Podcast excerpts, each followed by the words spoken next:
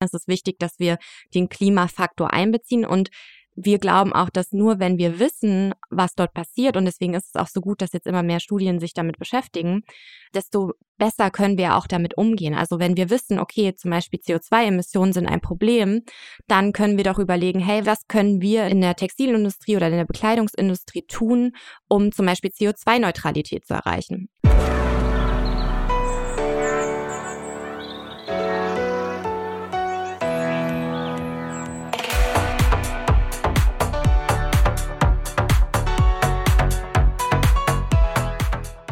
Hallo und herzlich willkommen zu Let's Live Clean, dem Podcast von EcoWare.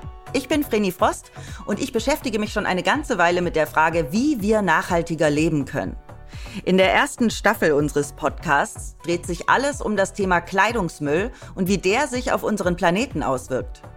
Dazu spreche ich für EcoWare mit DenkerInnen, AktivistInnen und ExpertInnen, die uns Tipps und Inspirationen geben, wie wir alltägliche Dinge verändern können, um nachhaltiger zu leben und zu einem sauberen Planeten beizutragen.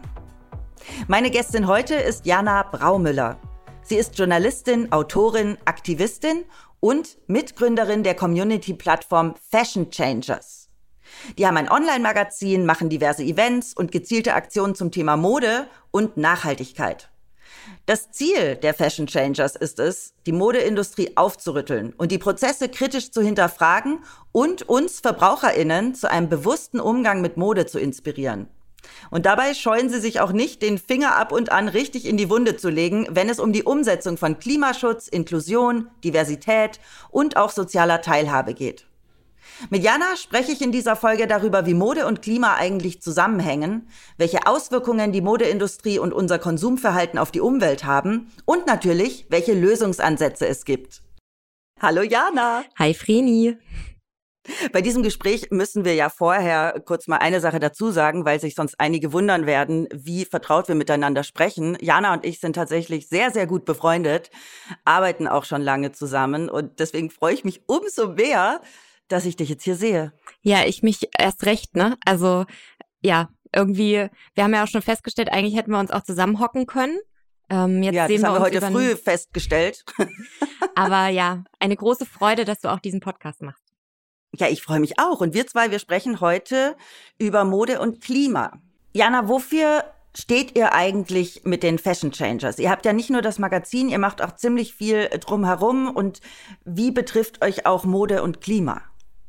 Also mit Fashion Changers wollen wir Menschen zusammenbringen, die Bock haben, in der Modeindustrie Veränderung zu schaffen.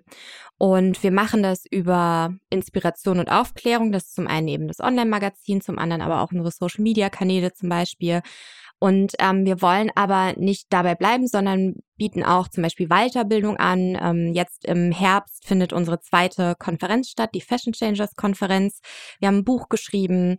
Ähm, Genau, und dann der, die dritte Säule, wie wir so gerne sagen, ist der äh, Modeaktivismus, wie wir das nennen, also wo wir uns wirklich dafür einsetzen, dass auch auf größerer Ebene was dafür getan wird, dass Mode sozusagen auch in den Fokus rückt von Diskussionen. Das ist natürlich nicht nur das Klimathema, das, das ist ein Thema, was uns immens wichtig ist, aber wir versuchen auch andere wunde Punkte der Modeindustrie anzusprechen, sei es jetzt fehlende Vielfalt, auch fehlendes politisches Engagement oder Repräsentation von, von verschiedenen Körpern, Gender und so weiter.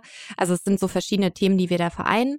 Und genau, mit dem Klimathema so richtig krass haben wir eigentlich 2019 damit angefangen, also 2018, 2019, als wir einfach gemerkt haben, dass wir uns super krass im Kreis drehen in der Branche. Also wir waren auf vielen Veranstaltungen, es wurde immer die gleiche Podiumsdiskussion geführt, es wurde, es gab immer die gleichen Aussagen und wir waren so, ja, okay, aber wie können wir das jetzt mal größer denken und wie können wir das vor allen Dingen auch auf eine politische Agenda setzen, weil wenn du etwas auf eine politische Agenda setzen willst, dann brauchst du etwas, was den Zeitgeist trifft und was auch relevant ist für die Politik. Und ähm, Klimapolitik ist wahnsinnig relevant. Und ähm, genau da die Zusammenhänge herzustellen und eben auch zu zeigen, wie die Modeindustrie Einfluss auf das, das Klima hat, auch wenn jetzt gar nicht mehr so viel Industrie selbst zum Beispiel in Deutschland vorhanden ist. Das war uns einfach wichtig und ja, seitdem haben wir da angefangen, auch in die Richtung stärker zu arbeiten. Man liest ja immer wieder, die Modeindustrie ist die zweitgrößte Ursache für Umweltverschmutzung oder Kleidung ist ein Klimakiller. Warum ist das so? Was ist denn damit genau gemeint? Also da darf ich direkt auch schon gerne mal einhaken, weil wir hatten auch erst neulich bei uns darüber gesprochen, mal wieder, dass es relativ schwierig ist, auch solche generalisierten Aussagen zu treffen. Vor allen Dingen die erste, die du genannt hast, nämlich dieses, die Modeindustrie ist die zweitschmutzigste Industrie der Welt. Das kursiert jetzt wirklich seit einigen Jahren in der Branche und ist dann auch natürlich darüber hinaus geschwappt komme ich gleich noch drauf zu sprechen, weil generell ist es natürlich so, dass Kleidung als solche ähm, in der Produktion, aber auch in anderen Phasen ein erheblicher Klimafaktor ist. Also mit der Produktion von Kleidung werden Emissionen ähm, verursacht, die dann eben als Treibhausgase in unserer Atmosphäre landen. Es wird sehr viel Wasser verbraucht. Es geht natürlich am Ende des Tages auch um Landverbrauch, was jetzt auch noch quasi neue Probleme auch in der Zukunft aufwerfen wird. Ne? Unsere Bevölkerung wächst, ähm, wir werden immer mehr. Wir müssen auch schauen, wie verteilen wir welches Land, wofür benutzen wir das, das gehört ja alles mit dazu. Aber trotzdem, gerade diese erste Aussage, weil ich echt möchte, dass die nicht mehr eigentlich so kursiert, will ich nochmal drauf eingehen, weil man kann es natürlich nicht so generell sagen. Es gibt mittlerweile zum Glück viel mehr Studien, viel mehr Zahlen zu all den Themen. Das war bis vor einigen Jahren auch noch anders. Aber es gibt natürlich also ist ja klar, ne? Es gibt zum einen verschiedene Studien, die verschiedene Schwerpunkte oder ja, haben, um dann zu gucken, was, was ist jetzt eigentlich hier ein Hauptverursacher. Aber wir können global betrachtet natürlich jetzt nicht sagen, das ist die zweitschmutzigste Industrie, weil was bedeutet überhaupt schmutzig? Gehen wir davon aus, dass wir. Genau, wie kam es denn dann überhaupt zu dieser Aussage? Ja, also im, im Ursprung wurde es, glaube ich, mit der Ölindustrie auch verknüpft. Also, dass gesagt wurde, es ist die zweitschmutzigste Industrie nach der Ölindustrie. Aber wie es dazu kam, kann ich jetzt vom Ursprung her gar nicht so ganz genau sagen. Ich weiß halt nur, dass es Quatsch ist zu sagen zweitschmutzigste. Weil wir wissen nicht erstens, was ist damit gemeint, ne? Ist die Wasserverschmutzung gemeint? Ist das CO2 gemeint? Was ist, was meinen wir überhaupt? Wir können sagen, es ist eine sehr schmutzige Industrie, auf jeden Fall. So wie natürlich auch viele andere Industrien auch. Aber ich würde mir wünschen, dass wir alle bisschen differenzierter und behutsamer mit solchen Aussagen umgehen, weil das natürlich auch viel mit Glaubwürdigkeit zu tun hat, ne? Vielen Dank, da habe ich jetzt direkt am Anfang was gelernt, weil ich habe das natürlich auch, habe gedacht, ah, das ist ein Fact, den weiß ich und mit dem kann ich jetzt erstmal hier äh, hausieren gehen sozusagen. Und deswegen äh, danke für diese neue Sichtweise, denn du hast recht, wir müssen natürlich wirklich gucken, was sind überhaupt die Kriterien mhm. für schmutzig. Genau so. Und das ist natürlich spannend, aber nichtsdestotrotz ist Kleidung ein Klimakiller. Ja. Warum? Also ich habe es ja schon angesprochen, es gibt verschiedene Phasen. Also ich glaube, man muss es erstmal ein bisschen runterbrechen. Viele von uns kennen ja die Textilindustrie gar nicht. Ne? Das meiste davon findet nicht mehr in Deutschland statt. Viele Produktionen sitzen im globalen Süden, vor allen Dingen in Asien. Das heißt, wir kennen so eine Textil- oder Fabrik von innen eigentlich überhaupt nicht, vielleicht mal von irgendwelchen Bildern. Aber da gehört ja ganz viel dazu. Also es geht erstmal los, dass es verschiedene Stoffe, Materialien gibt. Die einen, die entstehen entweder aus Erdöl, also am Ende ist das dann Polyester, Polyamid, also Plastik im Prinzip. Das ist natürlich ein Problem, das wissen wir alle. Erdöl ist ein endlicher Rohstoff. Je mehr davon abgebaut wird, desto mehr CO2 wird auch verbraucht in der Produktion dieser Materialien letztendlich. Und natürlich ist es auch in der Entsorgung ein Problem. Wir wissen alle, Plastik bleibt sehr, sehr lange in unserer Umwelt bestehen und ist auch bis dato gar nicht so einfach zu recyceln. Was hat Erdöl nochmal mit Plastik zu tun? Aus Erdöl wird Plastik gemacht. Das ist quasi der, ah. der Grundrohstoff, also das Ursprungsmaterial. Genau. Alles klar. Und dann haben wir natürlich auch noch natürliche Fasern, also sowas wie Baumwolle, Leinen, Hanf. Genau, und da der Großteil natürlich Baumwolle, da haben wir das Problem, dass da das natürlich auch krass industrialisiert wurde. Das heißt, wir haben enormen Wasserverbrauch, weil Baumwolle natürlich nicht nur dort angepflanzt wird, wo sie einfach gut gedeihen kann und sozusagen ihren, ja, natürlichere Ressourcen nutzt. Und wir haben natürlich ein Problem mit dem Einsatz von Chemikalien. Pestizide, Insektizide, das äh, die Baumwollindustrie ein großer, großer Abnehmer weltweit. Und das landet natürlich auch alles in unserer Umwelt letztendlich. Heißt, das ist ein, wirklich ein großer Umweltfaktor. Und dann sind wir immer noch beim Ursprung, ne? So, dann muss aus diesen ganzen Rohstoffen sozusagen müssen erstmal Fasern entstehen. Das ist eine Industrie für sich, wo natürlich auch Treibhausgase entstehen, weil Energie verbraucht wird oder gebraucht wird. Dann ist es natürlich auch so, dass in diesen Prozessen wieder Chemikalien eingesetzt werden müssen, um aus einem bestimmten Ursprungsrohstoff wirklich ein Material zu fertigen, aus dem wir dann Textilien herstellen können. Und dann sind wir eben noch nicht mal in der Produktion von einem eigentlichen Kleidungsstück zum Beispiel. Und man muss ja auch dazu sagen, wenn wir von Textilindustrie sprechen, muss man eigentlich auch nochmal differenzieren zwischen Modeindustrie und Bekleidungsindustrie und Textilindustrie. Die Bekleidungsindustrie ist eigentlich weltweit sogar der kleinere Faktor, weil Textilien dann natürlich auch anders eingesetzt werden, zum Beispiel in der Automobilindustrie, ne, für unsere Sitzbezüge oder auch Teppiche und wo wir eben überall Textilien in unserem Leben vorfinden. Das ist ja, sind wahnsinnig viele. Genau. Und dort ist es eben so, dass in der Produktion auch sehr viel Chemikalien zum einen eingesetzt werden. Exemplarisch dafür ist zum Beispiel auch die Jeansindustrie, wo einfach je nachdem, was gerade Trend ist, welche Waschung ähm, und so weiter, dass da eben das mit Chemikalien auch hervorgerufen wird, dass es dann so aussieht, wie es dann im Laden hängt. Dann haben wir dann natürlich dann auch die menschenrechtliche Komponente, über die wir heute ja nicht so stark sprechen, aber die zählt da natürlich auch rein. Und ich finde auch aus Klimasicht zählt die da rein, weil wir müssen ja bedenken, dass diese Sachen von Menschen gemacht werden und dass die letztendlich mit den Folgen vor Ort äh, auch umgehen müssen. Das heißt, wenn wir zum Beispiel einen extremen Wasserverbrauch haben oder einen extremen Chemikalieneinsatz, dann wirkt sich das auf die Bevölkerung vor Ort aus. Und die haben dann entweder weniger Land, um Nahrungsmittel anzubauen. Was wir auch schon sehen, ist, dass einfach viel mehr die, die früher Landwirte und Landwirtinnen waren, die gehen immer mehr in Städte und müssen dann dort eben ein neues Leben aufbauen.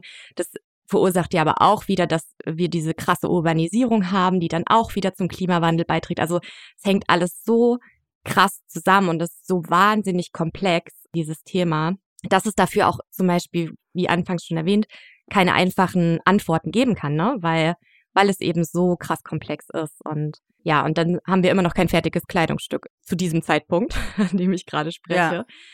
Und natürlich haben wir auch, um es ein bisschen abzukürzen, haben wir nicht nur in der Produktion auch klimaschädliche Verfahren, sondern natürlich auch in der Gebrauchsphase, was oft vergessen wird. Also wenn das Kleidungsstück dann bei uns im Kleiderschrank hängt, dann, also wird es ja gebraucht, wir müssen es waschen, wir pflegen es und je nachdem, wie wir das tun, werden auch mehr oder weniger Emissionen zum Beispiel ausgestoßen oder eben auch das Thema Mikroplastik. Ja, also das ist super komplex. ja, ich merke schon. Ihr habt ja bei den Fashion Changers in eurem Online-Magazin einige wichtige Fakten zum Thema Mode und Klima zusammengefasst, die man sich als Poster herunterladen kann. Mhm. Welche Fakten sind das und was ist euer Ziel mit diesen Postern? Genau, also das sind, wie du auch schon meintest, verschiedene Fakten. Die sind jetzt auch schon wieder ein bisschen älter. Ich glaube, die müssen wir auch mal wieder updaten, weil wir die damals zum Klimastreik 2019 haben wir die angefertigt. Wir haben dort das erste Mal einen eigenen Demo-Blog ins Leben gerufen, der dann auch Mode und Klima hieß und dafür haben wir gesagt, brauchen wir natürlich auch gutes Material, was Aufmerksamkeit schafft, weil vor zwei Jahren war es eben so, dass eigentlich noch nicht so viele Leute sich also mit den Zusammenhängen zwischen Mode und Klima beschäftigt haben und wir wollten es so ein bisschen auf die Agenda setzen. Und genau, dann haben wir diese angesprochenen Poster gemacht und haben dort eben aufgeführt, welche CO2-Emissionen von der Schuh- und Bekleidungsindustrie hervorgerufen werden. Damals gab es eine Studie, die besagt hat, dass das acht Prozent sind. Mittlerweile gibt es eine Studie und deswegen meine ich auch, wir müssen auch vorsichtig sein mit all diesen Zahlen und Fakten. Mittlerweile gibt es eine Studie, die sagt, dass es weltweit fünf Prozent der CO2-Emissionen sind. Das klingt jetzt auch nicht viel, ne? Fünf Prozent denkt man sich so, ja, 95 Prozent wird irgendwo anders emittiert. Aber. Stimmt, würde ich jetzt auch erstmal sagen. Ne? Das klingt jetzt nicht so krass. Das klingt nicht krass, aber wenn man sich das eben betrachtet, wie sich das aufdröselt, und da ist zum Beispiel auch die neue Studie so, dass sie sagt, industriell gesehen ist damit die Textilindustrie auf dem dritten Platz sozusagen von allen Industrien. Und das ist natürlich dann schon wieder, dass man denkt, okay, krass. So, ne? Weil es sind natürlich Tonnen von CO2, die dann dort entstehen.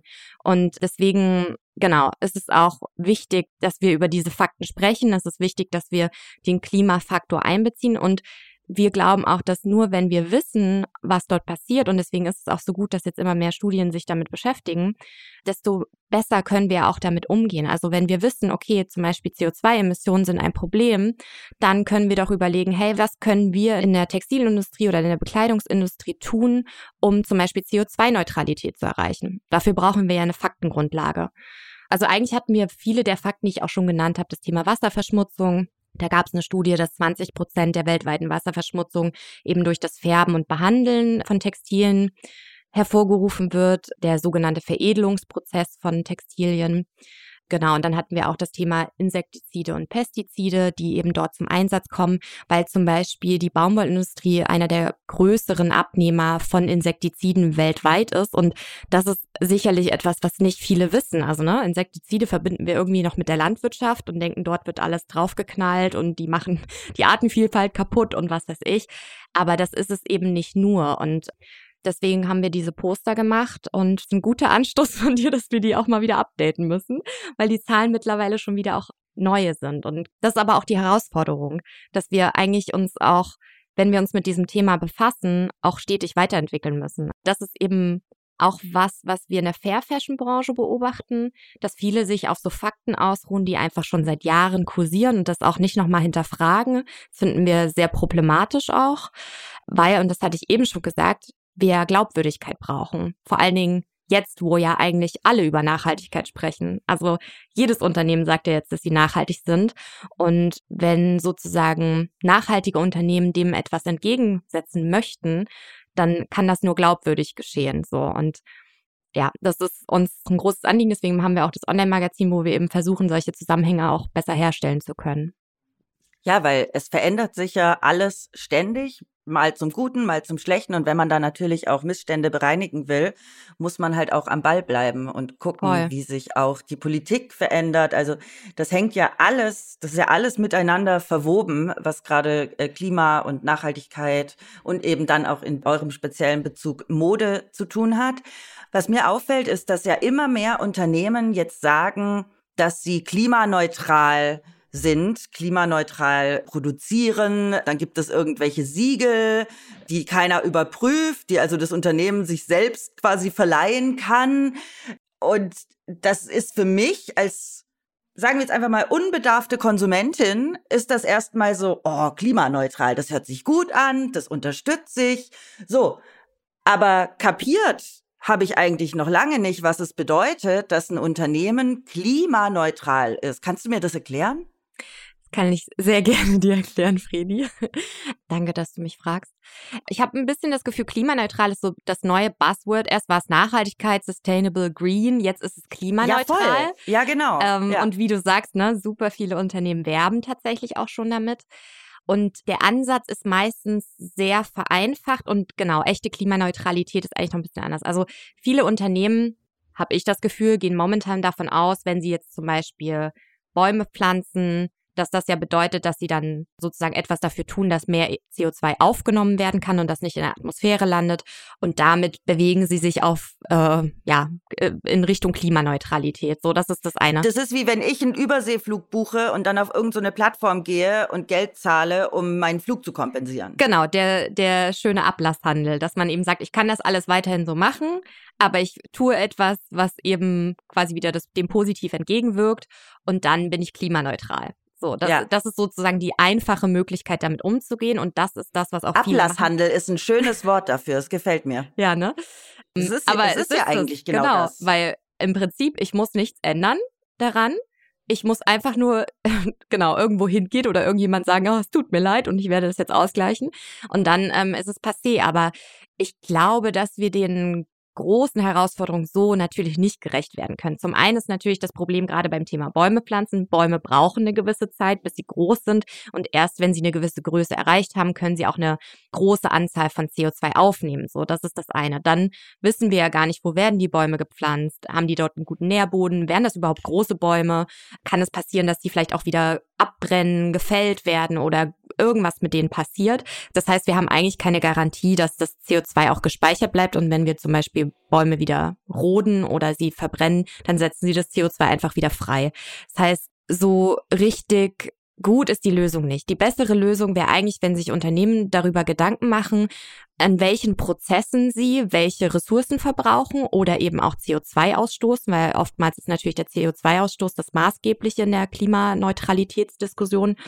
Und wenn sie dann diese Prozesse optimieren, das heißt, wenn sie jetzt merken, okay, wir haben enormen Energiebedarf, könnten wir uns überlegen, dass wir vielleicht eine eigene Solaranlage installieren, was natürlich erstmal eine große Ausgabe für ein Unternehmen ist, aber was ja auch einige Unternehmen tatsächlich mittlerweile tun und dann eben dort klimaneutral wirtschaften, weil wir nur Solarenergie verwenden und keine Kohleenergie mehr benötigen oder sowas. Und dann kann es natürlich auch sein, dass andere Produktionsprozesse verändert werden, die zum Beispiel in einem Kreislauf geführt werden, wo Ressourcen nicht mehr verloren gehen, wo Chemikalien nicht, also auch in einem Kreislauf geführt werden und die verwertet werden und nicht, ja, abgegeben werden müssen. Und so kommen wir eigentlich der Sache näher, dass jemand klimaneutral wirtschaftet. Also dass man wirklich sagt, ich gucke mir die Prozesse an und mache nicht ne, nur diesen Ablasshandel. Und das tun meiner Meinung nach Unternehmen tatsächlich noch zu wenig. Da könnte definitiv noch mehr passieren. Also bei allen tatsächlich. Und es kostet natürlich auch Geld, klar. Die Unternehmen müssen Geld in die Hand nehmen, um zu sagen, wir beauftragen jetzt ein Unternehmen, was ja, und das ist ja der allererste Schritt, erstmal guckt, wo haben wir denn unsere CO2-Emissionen? Wo, wo sind wir denn, also wie sind wir denn aufgestellt? Und erst das ist sozusagen die Grundlage dafür, um zu gucken, wie können wir dem entgegenwirken. Genau. Und ansonsten finde ich auch noch mit diesem Bäume-Thema, weil das ja wirklich in aller Munde ist, finde ich es auch spannend. Eigentlich wäre es ja besser, wenn wir sozusagen das schützen, was schon da ist. Das heißt, eigentlich wäre Waldschutz effektiver als neue Bäume pflanzen.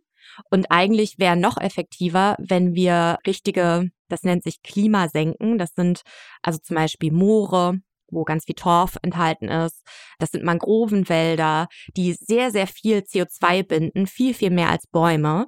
Und wenn wir diese natürlichen Habitate schützen würden oder wenn ein Unternehmen, auch ein Kleidungsunternehmen sagen würde, hey, anstatt Bäume zu pflanzen, schütze ich den Mangrovenwald in XY, dann wäre eigentlich fürs Klima viel, viel mehr getan, weil da eben schon alles vorhanden ist, um wirklich CO2 zu binden.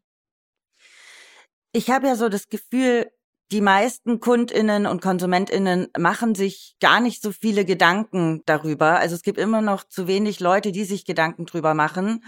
Und dann gibt es so Leute wie mich, die das Ganze interessiert und die auch sich bemühen, was zu machen, die dann aber ganz schnell überfordert sind von viel zu vielen Siegeln und von viel zu vielen Fremdwörtern, die dann auch auftauchen. Und wie blicke ich denn da jetzt wirklich durch, wenn ich jetzt mir eine neue Hose, neues T-Shirt oder sonst was kaufen will und jetzt nicht äh, Secondhand oder Vintage kaufe, sondern was Neues, wie blicke ich denn da durch? Wie kaufe ich mir denn ein Kleidungsstück, das nachhaltig ist und klimafreundlich? Hm. Ja, das ist halt so die Gretchenfrage, ne? Und ich, also das Ding ist, ich habe da auch tatsächlich keine super gute Antwort drauf, weil du genau wie du sagst, es ist wahnsinnig schwierig. Natürlich gibt es Siegel, wie zum Beispiel das Gott-Siegel, was man vielleicht schon mal gesehen hat. Oder es gibt ja jetzt auch den grünen Knopf zum Beispiel, der das erste staatliche Siegel. Das sind alles gute Anfänge und Kriterien. Und ich würde auch sagen, wenn ihr eines dieser Siegel seht oder auch die Fairware Foundation, dann ist das ein guter Anhaltspunkt, dass ihr dieses Kleidungsstück kaufen könnt. So.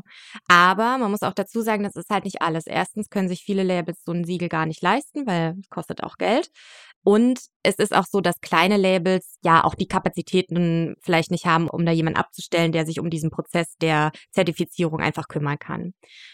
Es ist, ich glaube, es gibt eben nicht diese allgemeingültige Antwort. Ich glaube, wenn du wirklich darauf achten willst, dass du klimafreundlicher Kleidung konsumierst, dann ist der erste Schritt nicht, dass du guckst, wo gibt's was zu kaufen, sondern dass du dir halt wirklich darüber Gedanken machst, wann du welches Teil brauchst. Das klingt simpel und banal, aber ich glaube, das ist halt schon voll wichtig, weil am Ende des Tages ist es, selbst wenn du nur nachhaltige Kleidung kaufst, aber davon super, super viel, dann verbrauchst du ja trotzdem. Hello, it's me.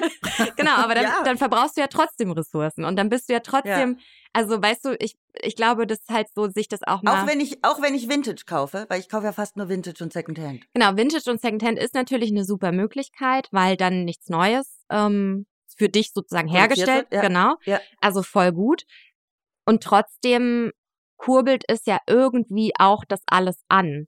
Also ich glaube immer, egal von, von welcher Sache, wenn wir davon wahnsinnig viel konsumieren, dann kann das einfach nicht gut für unser Klima sein. Also so ganz einfach runtergebrochen. Und deswegen glaube ich, die Frage so, hey, was brauche ich wirklich? Ist schon interessant und was zum Beispiel für dich eigentlich, ich weiß gar nicht, ob du das schon ausprobiert hast, Aber was für dich so als super Fashion-Loverin mega mhm. gut wäre, wäre eigentlich diese ganzen Mieten, Leihen, Tauschen. Ja, ich habe tatsächlich mit Unown auch gesprochen und eine Folge aufgenommen und so? fand das auch ganz spannend. Das könnt ihr auch hier im Podcast hören, die Folge. Und das finde ich auch eine super Möglichkeit zu leihen. Ja, das habe ich mir auch schon gedacht. Gerade für Events oder so. Brauche ich brauche ich dann nur ein schönes Outfit, was ich dann vielleicht aber gar nicht mehr anziehe. Weißt du, gerade zur Fashion Week. Absolut. Ähm, Fände ich es auch super cool, das zu leihen. Aber das ist halt mein Problem. Das finde ich nicht online. Hm. Ja. Das ist, sind da meistens so Standardsachen. Ja, es stimmt ja auch, das Angebot gerade in diese Richtung ist halt, also es fängt halt gerade alles erst an, ne? Und es stimmt auch, wenn man, sage ich jetzt mal nicht, den ganz regulären Kleidungsgeschmack hat, dann ist es schwieriger. Es ist schwieriger, besondere Teile zu finden. Und gerade auch jetzt tauschen oder so, klar ist da auch viel am Start, was eher Basic oder Business oder was auch immer oder Jeans halt ist. Das verstehe ich auch. Und genau, dann ist natürlich Vintage voll die gute Möglichkeit, weil da gibt's dann die besonderen Teile. Aber ich glaube, es kommt. Gerade mit den Mieten, das wird immer mehr werden. Und ich glaube, dass das halt voll die gute Möglichkeit ist, dass man auf diesen Spaß nicht verzichten muss. Weil ich finde auch, ne, man kann nicht zum einen sagen, ja, alle müssen jetzt weniger konsumieren. Ich glaube, das funktioniert einfach nicht. Das ist auch nicht zu Ende gedacht, weil wir, wir leben in einer Zeit, wo jeder sich individuell ausdrücken möchte und sollte und wo auch einfach vieles schon gesetzt ist und wo es einfach unmöglich ist, glaube ich, dass wir alle sagen, okay, wir kehren jetzt zu einem sehr simplen, reduzierten Leben zurück. So. Und ich glaube, dass jeder auch irgendwie da die schon die freie Wahl am Ende haben sollte. Genau, deswegen glaube ich, sind eben so Tausch, Miet- und Leihangebote super wichtig. Und ich wollte auch sagen, gerade im, im privaten Umfeld, du hast dich auch schon sehr gefreut, wenn du vor meinem Kleiderschrank standest. Also ich habe bei Fredi schon einiges geliehen. vor, vor allen Dingen auch Taschen. Ich habe euch auch mal, ich habe euch auch mal für ein Shooting mit den Fashion Changers, stimmt, da habe ich dir die Typen ja. vollgepackt mit Vintage. -Sachen. Ja, und hast doch ja. gesagt, aber bitte leg dich nicht in die Wiese damit. Ja, genau. Und am Ende nicht in die Wiese, Wiese, mit der Jacke. Ja, aber habe ich, hab ich auch gedacht. Nicht in die Wiese, habe ich gesagt. Ich habe hab was drunter gelegt. Ich schwöre. Ja. Es, war alles heile und ganz und sauber. Du, es war auch alles sauber, als ich es zurückbekommen habe. Es war großartig. Ja, aber ich finde gerade auch das private Leihen. Ich habe auch meiner Freundin Eva, die du ja auch kennst, für die Hochzeit, fürs Standesamt, die habe ich auch komplett Mega. eingekleidet, inklusive Schmuck. Und mir macht es ja auch voll Spaß. Also ich würde jetzt, glaube ich, nicht an Wildfremde meine Sachen verleihen, aber gerade meine Freundinnen haben da echt großen Spaß dran. Voll. Und, und da denke ich mir auch, warum nicht auch so gemeinsam. Wir teilen ja eh schon so viel und dann warum nicht auch das? Ja, ich finde, das ist ein mega guter Weg, um mit Freude an der Mode sozusagen auch weiter ja, das gut zu machen. Und genau, das ist ja auch was, also wir haben jetzt zum Beispiel nicht gesagt, ja, wir, ich leih mir jetzt bei dir was, weil ich Ressourcen sparen will, sondern ich habe ja gesagt, ich leih mir bei dir was, weil du so einen geilen Kleiderschrank hast. Und ich finde, das ist ja, also das ist ja auch so, ne, wir dürfen das auch manchmal nicht so verkrampft sehen, weil Gerade wenn man sich. Ich wollte gerade sagen, natürlich setzt ihr euch für Nachhaltigkeit ein, aber ich kenne dich und deine zwei anderen Mitstreiterinnen, nämlich die Vreni, auch eine Vreni, und die Nina. Und ihr seid alle drei, mögt ihr Mode. Richtig. Ihr seid alle drei modisch. Ja, das stimmt. Und Danke. ja, bitte. aber wie geht sich das denn dann eigentlich aus? Darüber haben wir ja auch schon öfter gesprochen. Quasi einerseits für die Nachhaltigkeit und die Klimaneutralität zu sein, andererseits mit den Fashion Changers aber auch wieder Produkte vorzustellen und zu vermarkten auch teilweise. Mhm. Also wir versuchen natürlich, das nicht so krass zu machen. Das, also klar, wir haben Kooperationen mit Unternehmen, wo wir auch Kleidung vorstellen und das ist, ja, ist ein Teil unserer Arbeit. Ich finde es aber auch wichtig, weil solange es sozusagen nicht normal ist, dass ich einfach irgendwo hingehen kann und eben ne, eine Hose kaufe und die ist dann einfach nachhaltig, solange müssen wir halt auch die Alternativen zeigen und zeigen, was eigentlich möglich ist. Und deswegen, wir haben ja auch ein Buch geschrieben, wo wir super viele DesignerInnen und Labels vorgestellt haben, einfach auch um zu zeigen, hey, es gibt schon alles, die Lösungen sind alle da, es gibt Unternehmen, die es wirklich ernst meinen, die super coole Sachen machen. Und klar ist manches trotzdem noch also es gibt natürlich Bereiche, die noch in den Anfängen sind, was jetzt einen gewissen Kleidungsstil vielleicht angeht oder gewisse Schuhe, die es, wo es dann vielleicht nur ein Label gibt, die mir dann zusagen. Aber genau deswegen ist es ja wichtig, dass wir das auch präsentieren und zeigen. Und wie du auch sagst, ich finde, wenn wir immer jetzt zum Beispiel nur über all diese krassen Fakten sprechen würden, was wir ja auch quasi nonstop tun, aber dazwischen ist es halt auch wichtig, diesen Modeaspekt nicht zu verlieren, finde ich. Weil es ist einfach, und das finde ich auch krass, viele Menschen denken immer, ich habe ja gar nichts mit Mode zu tun, was will die eigentlich von mir? Aber jeder von uns geht angezogen aus dem Haus. Es gibt ganz, ganz wenige Menschen in Deutschland, die nackt leben. Und deswegen hast du ja, egal ob du dich für Mode als solche interessierst oder nicht, hast du mit Mode zu tun. Du wirst ein Hemd vielleicht auch geschenkt bekommen oder kaufst dir dann eben eine Hose, wenn die durchgescheuert ist. Du kaufst dir auf jeden Fall Socken und Unterwäsche, weil das nicht ewig hält und so weiter. Und deswegen ist es, glaube ich, für jeden Menschen total relevant, sich mal darüber Gedanken zu machen, hey, wo kommt das eigentlich her? Was will ich eigentlich auch tragen? Ist ja auch so ein bisschen, ne? Es hat ja auch viel mit den eigenen Werten zu tun, irgendwie. Zu sagen, hey, ich habe jetzt aber gar keinen Bock mehr, hier so ein schnell produziertes Teil voller Chemikalien zu tragen, weil das ja eigentlich auch sonst nicht meinen Werten entspricht. Ich achte ja bei meinen Lebensmitteln auch darauf, zum Beispiel. Und deswegen finde ich, ist es eigentlich wichtig, dass, dass alle darüber nachdenken. Ich bin mir jetzt gerade nicht sicher, ob ich das bei euch gelesen habe, wenn wir nochmal zum Thema Stoffe zurückkommen. Mhm. Ich habe bisher immer gedacht, dass Viskose eigentlich was ziemlich Gutes wäre. Gab es jetzt nicht auch irgendwelche neuen Erkenntnisse, dass Viskose auch gar nicht so geil ist, wie ich denke? Ja, Viskose ist tatsächlich so ein Thema, was echt schwierig ist. Also man würde denken, dass. Was ist denn Viskose? Genau, also Viskose gehört halt zu den natürlichen Fasern, weil das aus zellulosischen Fasern, sprich aus Holz, hergestellt wird.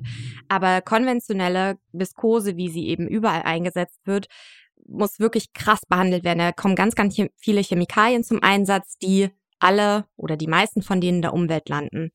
Das heißt, es gibt oder gab in den letzten Jahren Unternehmen, die sich damit auseinandergesetzt haben und, gesagt haben, hey, wie können wir eigentlich dieses Viskose-Thema nachhaltiger gestalten? Weil von der Idee her, auf Basis von zellulosischen Fasern, ist es natürlich gar nicht so schlecht. Genau, und das haben auch manche gemacht. Das heißt, es gibt jetzt schon nachhaltigere Materialien, wie zum Beispiel Lyocell, was einfach viel, viel weniger Chemikalien und ich glaube auch Wasser verbraucht. Ist auch voll schön weich. Genau, ist ganz weich, ist so ein bisschen seidenartig sozusagen. Ich habe, glaube ich, Unterwäsche. Ist das, kann das sein, dass es Unterwäsche gibt daraus? Ja, weiß ich gar Oder nicht. verwechsel ich das Vielleicht gerade? verwechselst ja, du es mit okay. Modal. Ja. Mod ja, mit Modal. Modal genau. gibt es auch noch, das gehört auch so in diese Kategorie. Aber genau, da gibt es halt Unternehmen, die sich damit auseinandersetzen. Wenn du aber jetzt wirklich Viskose im Kleidungsstück liest und nicht irgendwie einen anderen, also es gibt da noch Ecovero und alles mögliche. Tencel ist sozusagen auch Lyocell, aber eben geschützt von der Firma. All diese Sachen sind nachhaltiger. Wenn du wirklich nur Viskose liest, dann kannst du davon ausgehen, okay, das ist jetzt the bad guy sozusagen. Lass uns doch zum Schluss mal kurz in unsere Klamotten reingucken und mal schauen, was auf unseren Etiketten steht. Das fällt mir gerade. Idee, Freddy. Äh, ja, oder? Lass uns das mal machen. Oh Gott, also, was habe ich heute angezogen? Bei mir steht Made in Italy, 100% Seide, nicht waschen, nicht trocknen, nicht bleichen, auf eins bügeln. Ich bügel eh nicht. äh, und protéger les boutons. Was heißt das? Knö auf Knöpfe aufpassen. Ja. Schütze deine Knöpfe. Dry clean only, low heat. Protect the buttons. Ja, habe jetzt aber auch tatsächlich ein Vintage-Teil an. Mhm. Wie ist Seide? Seide ist doch eigentlich ganz geil. Also ich liebe Seide im Sommer, äh, weil es für mich der angenehmste Stoff ist. Also unter Polyester würde ich sterben. Das tue ich auch im Winter, mhm. weil ich krieg da wirklich fast Panikattacken, weil ich nicht atmen kann mhm. darunter. Ja, Polyester ist ja auch krass. Aber also Seide ist natürlich, wie du sagst, äh, von den Materialeigenschaften super. Aber natürlich gibt es Menschen, die zum Beispiel keine tierischen Fasern auch haben wollen und Seide kommt eben. Es sind Raupen. Das sind Raupen und die werden in der in der herkömmlichen Seidenindustrie werden die gekocht und dann kann man da. Nein. Ja doch, das ist also ich, leider ich sehr unschön. tote Raupen. Ja. Also im, ja, eigentlich nur das Produkt von denen, aber die Raupen sterben in dem Prozess. Aber es gibt was, das nennt sich Peace Silk also Friedensseide. Okay. Und da ist es so, dass sozusagen diese Seidenfäden so mhm. geerntet werden, sage ich mal, dass die Raupen nicht sterben und dann die Schmetterlinge entstehen können. Ist also eine sehr schöne Alternative. Ist, glaube ich, leider sauteuer, weil, ne, kann man sich vorstellen, dass der Prozess ja. auch sehr intensiv ist. Aber äh, ich meine, du hast ein Vintage-Teil an, das heißt, für dich mussten die Raupen erstmal nicht sterben. Oh Gott. Ja. Ja. Ich habe tatsächlich auch. Ich frage hab, tote Raupen. Was hast du an? Ich habe eine Second-Hand-Hose an da weiß ich, da ist das Schild, glaube ich, gar nicht mehr drin, aber ich habe ein T-Shirt an. Ich habe natürlich heute äh, richtig basic, ne? Warte mal, das steht mhm. bei mir. Made in Poland, 100% Organic Cotton, also Bio-Baumwolle. Ist auch ein eco-faires Label, was ich trage, von daher ist das jetzt nicht mhm. überraschend. Und It's Fair Trade Wear Proudly steht noch drauf. Also Fairtrade Das ist ja geil, wenn das im Etikett noch steht. Da würde ich mir manchmal auch mehr Infos wünschen. Ich habe jetzt gerade mal vor mir steht der Wäschekorb, den ich vorhin ins Wohnzimmer äh, geschleppt habe, um die Wäsche noch zusammenzulegen, die aus dem Trockner kam. Ich habe jetzt ein Küchentuch hier, mhm. ein ganz normales Küchentuch. Und jetzt schauen wir mal, was da drauf steht. Da steht drauf 100% Baumwolle, made in Bangladesch. Mhm. 60 Grad waschen. Ja, Made in Bangladesch würde ich jetzt spontan sagen, das ist ziemlich ungeil, oder? Ja, aber das ist auch schwierig, weil es gibt natürlich auch in Bangladesch, in China, in Kambodscha faire Produktionen, nachhaltige Produktionen. Vor allen Dingen hat das natürlich auch in den letzten Jahren immens zugenommen. Im asiatischen Raum gibt es auch super viele innovative Unternehmen, die ganz, ganz viel in so Materialforschung und so auch stecken. Und es gibt auch in Europa, und das ist auch so ein bisschen der Trugschluss, auch in Europa gibt es unfaire Produktionen. Das, also Menschenrechtsorganisationen decken immer wieder auch in Europa, sei es in UK, sei es in Italien, sei es. Auch in Deutschland? Ja, in Deutschland gibt es ja nicht mehr so viel Textilproduktion und ja. die, die ich kenne, weiß ich auf jeden Fall, dass die fair produzieren. Ja, ist bei mir nämlich auch so. Genau, also Made in Germany ist schon recht safe so, aber alles zum Beispiel große Ultra-Fast-Fashion-Hersteller produzieren mittlerweile zum Beispiel auch vorrangig in UK. Da gab es auch eine große Arte-Reportage neulich drüber, weil natürlich für die das super praktisch ist, wenn die Lieferwege kurz sind. Und je kürzer die Lieferwege, desto schneller können sie das Produkt wieder an die KundInnen bringen. Und da ist eben rausgekommen, dass da auch, ja, sozusagen wie Zwangsarbeit oder sehr, ne, also unter Mindestlohn und so weiter in UK stattfindet. So bisschen wie der Skandal in der Fleischindustrie oder so. Also deswegen, es ist nicht das Made in sagt eigentlich erstmal nicht so viel darüber aus, ob das fair, ob das nachhaltig ist. Und deswegen, das ist, da sind wir wieder bei der Frage, es ist als Verbraucherin so schwer, das herauszufinden. Mein Papa zum Beispiel, der schickt mir auch regelmäßig so E-Mails, sagt, ich habe jetzt das und das Teil gefunden. Dann sagt er mir, was da auf dem Zettel steht und fragt mich dann, ob das okay ist. Und ich denke mir halt so, ja, ich kann es dir jetzt von hier aus auch nicht sagen, weil ich müsste das, also du müsstest mir den Markennamen nennen, dann kann ich dir schon mal sagen, wie die Einordnung so ungefähr ist. Und dann kann es natürlich sein, dass das vielleicht zum Beispiel ein Fast-Fashion-Hersteller ist, aber das aus einer nachhaltigen Kollektion von dem stammt, was ja auch möglich ist. So, es ist schwierig. Dann lass uns doch zum Schluss noch mal zwei Sachen runterbrechen. Was sind denn so, sagen wir mal, die zwei bis drei klimafreundlichsten Stoffe, die ich tragen kann? Materialien. Was ist eigentlich mit Leinen? Ja, Leinen ist super. Also die Frage ist auch sehr schwer, Freni. weil die Frage, also ich habe nicht, ich habe nie behauptet, dass das hier leicht wird, Jana. also wenn du jetzt mit einer Textilingenieurin sprechen würdest, dann würde die sagen, auf keinen Fall antworte ich dir auf diese Frage, weil die nicht zu beantworten ist. Und es stimmt auch, jedes Material hat irgendwie seine Vor- und Nachteile, vor allen Dingen was auch die Klimabilanz angeht. Also zum Beispiel Polyester verbraucht mehr CO2, aber verbraucht zum Beispiel weniger Wasser als Baumwolle jetzt. Ne? Baumwolle lässt weniger äh, CO2 emittieren, verbraucht aber viel mehr Wasser. Und auch natürlich Insektizide. Zersetzt sich aber. Ja, das stimmt. Andererseits, wenn wirklich Recyclingmaßnahmen jetzt hoffentlich bald bessere Wege finden, da mehr Forschung stattfindet und richtig gute Recyclinganlagen entstehen, dann könnte ja zum Beispiel Polyester auch gut recycelt werden.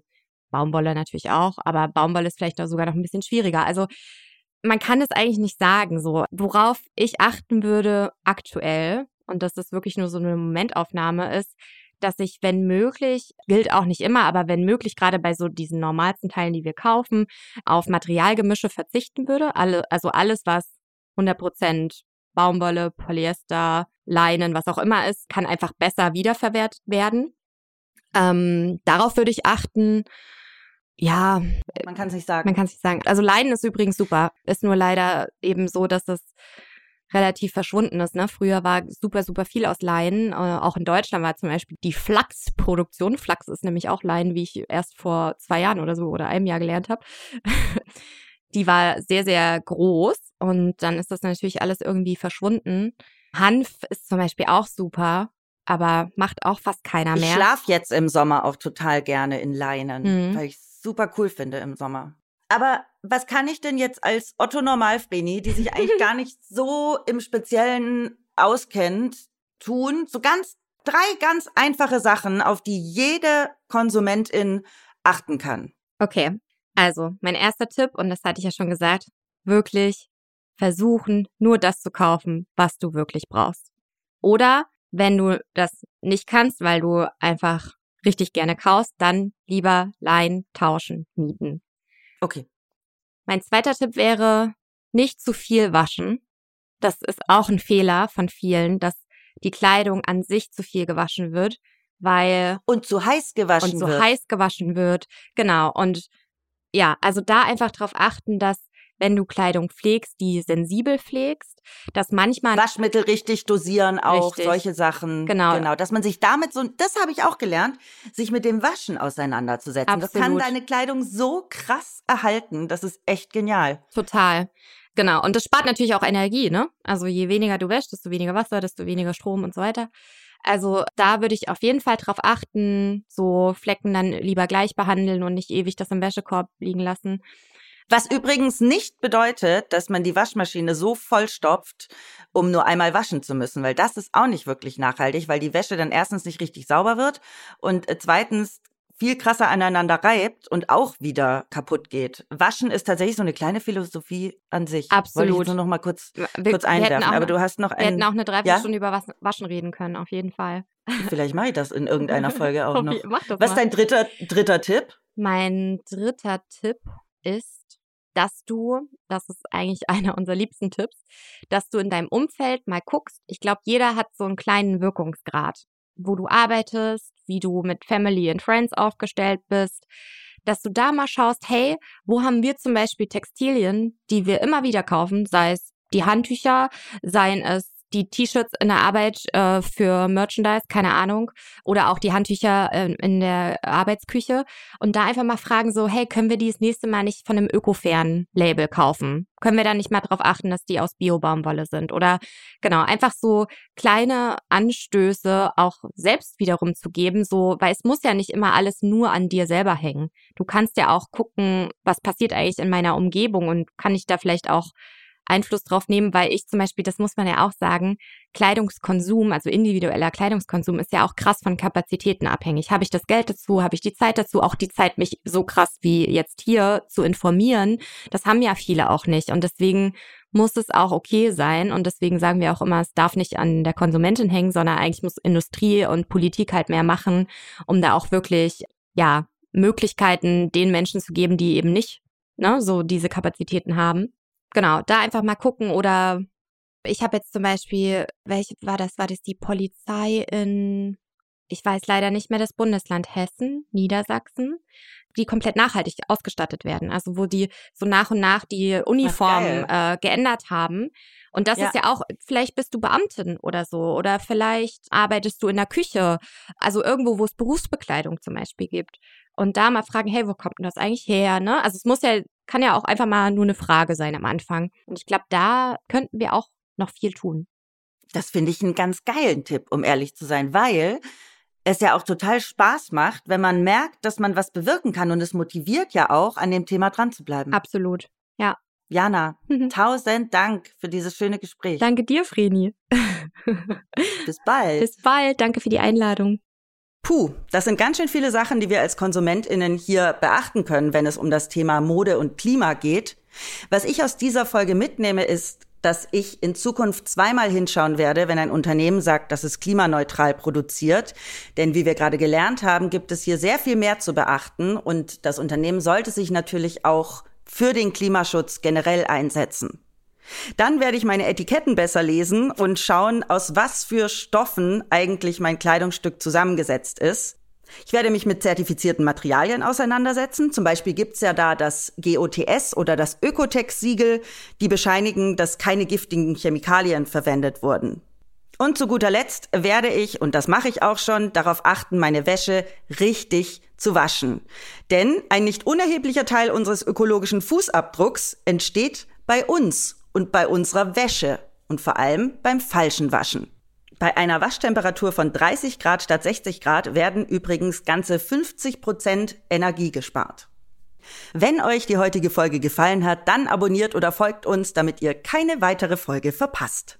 Noch mehr Infos zu Mode und Klima bekommt ihr natürlich bei Jana Braumüller und den Fashion Changers unter fashionchangers.de und mehr über Ecovers Engagement erfahrt ihr unter www.ecover.de. Natürlich findet ihr in den Show Notes auch wieder alle wichtigen Websites, Social Media Kanäle und alle Informationen.